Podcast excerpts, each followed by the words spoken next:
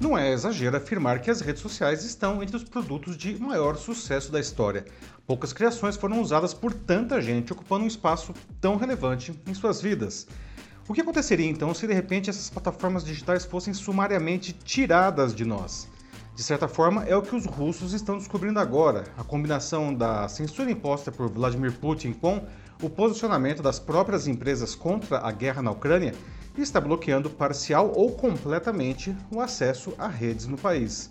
Por exemplo, desde esta segunda, a Rússia restringe o acesso ao Instagram, como já vem fazendo com o Facebook e com o Twitter há 10 dias. A guerra não acontece apenas no campo de batalha, mas agora os mecanismos para o domínio da narrativa, que sempre foram importantes em qualquer conflito, afetam diretamente o cotidiano digital de pessoas e de empresas. Eu sou Paulo Silvestre, consultor de mídia, cultura e transformação digital, e essa é mais uma pílula de cultura digital para começarmos bem a semana, disponível em vídeo e em podcast. Uma polêmica decisão da Meta, empresa dona do Facebook, jogou lenha nessa fogueira. E-mails internos vazados na semana passada indicavam que a companhia decidiu permitir que usuários em alguns países, incluindo Ucrânia e a própria Rússia, defendam atos de violência contra russos no contexto da guerra.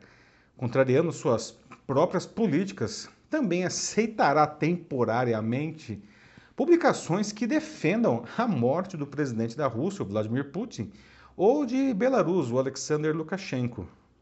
A meta não comentou o assunto até o momento, mas isso fez o Kremlin classificar a empresa como uma organização extremista, bloqueando o Instagram. Facebook e Twitter já vinham sendo restritos desde o dia 4 por estarem limitando o acesso a veículos de comunicação governamentais russos, além de marcar alguns de seus conteúdos como fake news. Outras redes digitais como o YouTube estão impedindo que canais que apoiem Putin possam ganhar dinheiro com as suas publicações nessas plataformas. O TikTok, por sua vez, está proibindo que usuários na Rússia façam publicações, pois o governo ameaça com prisões de até 15 anos a quem publicar conteúdo que o Kremlin considere como falsas. Ainda assim, YouTube e TikTok continuam acessíveis na Rússia, pelo menos até agora. É incrível ver como o poder dessas empresas chega a rivalizar com o de governos, inclusive o da maior nação do mundo, dono do principal arsenal nuclear do planeta. E quem lhes garante isso somos nós mesmos, né? com o nosso uso incessante de seus produtos que supostamente deixam as nossas vidas mais divertidas e mais fáceis. E de fato, muitos profissionais e empresas dependem hoje umbilicalmente desses recursos para a manutenção dos seus negócios. E não é pouca coisa. Não? Segundo o relatório Digital 2022 Global Digital, publicado pelas consultorias Hootsuite e We Are Social, o mundo terminou 2021 com 4,62 bilhões de usuários de redes sociais, que ficam em média 2 horas e 27 minutos nessas plataformas todos os dias. Aqui no Brasil, usamos ainda mais, não? Aqui são 3 horas e 41 minutos em média todos os dias. Vale notar que a internet russa sempre foi bastante livre apesar do caráter autoritário do Putin. Não? Isso é muito diferente do que se vê em uma de suas principais aliadas, que é a China. Não? Lá o governo sempre controlou a rede com mão de ferro, não? tanto que as grandes plataformas digitais sempre foram restritas no país. Os chineses têm que se contentar com produtos locais que são censurados não? e adaptados à sua cultura.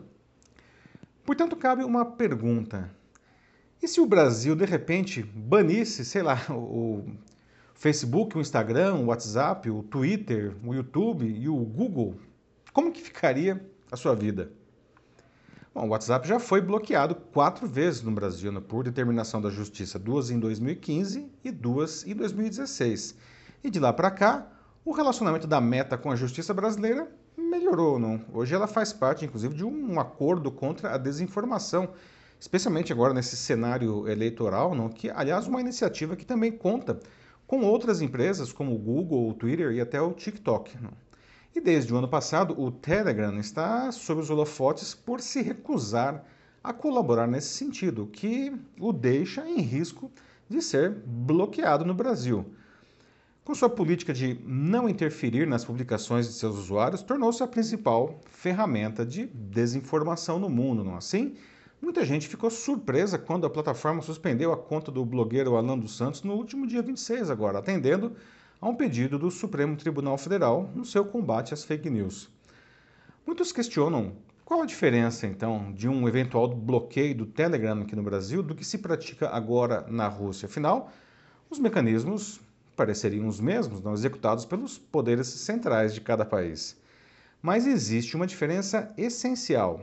Na Rússia, o bloqueio está sendo feito para permitir que o governo continue disseminando a sua desinformação. Aqui, o bloqueio aconteceria, não sei se vai acontecer, né? Para justamente evitar a desinformação.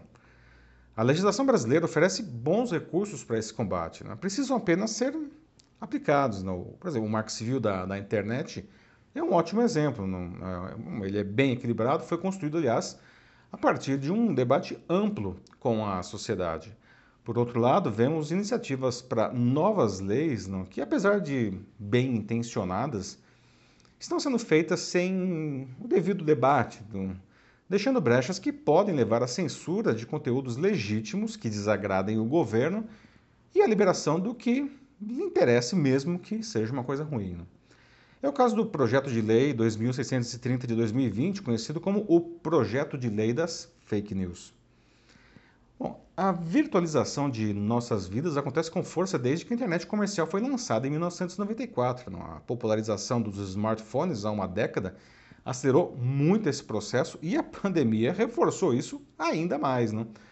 No momento de distanciamento social mais severo, no primeiro semestre de 2020, não, por causa da Covid-19, muitas pessoas e muitas empresas só conseguiram continuar operando graças às redes sociais. Apesar da grande dor que isso causou inicialmente, muitas desenvolveram novos e poderosos recursos de relacionamento com o seu público.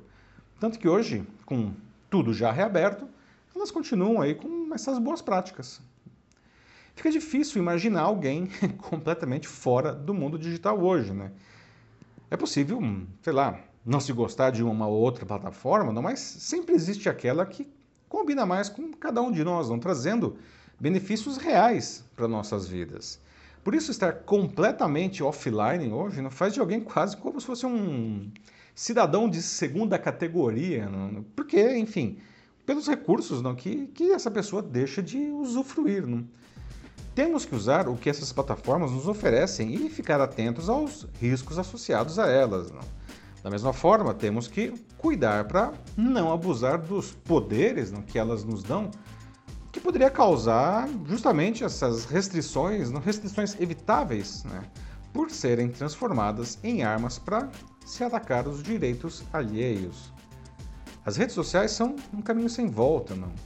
Usemos então seus recursos com inteligência. É isso aí, meus amigos. Bom, é muito poder mesmo à nossa disposição, né? E temos que fazer, então, um bom uso de tudo isso. Não? Por exemplo, se você se relaciona com o seu público nas redes, você faz isso bem, né? você acha que ou daria para fazer talvez melhor, não? Acho que está conseguindo novos clientes ou fidelizando os atuais, qualquer que seja o seu negócio. Se você sente que precisa de alguma ajuda nisso, mande uma mensagem para mim. Eu sou Paulo Silvestre, consultor de mídia, cultura e transformação digital. Um fraternal abraço. Tchau.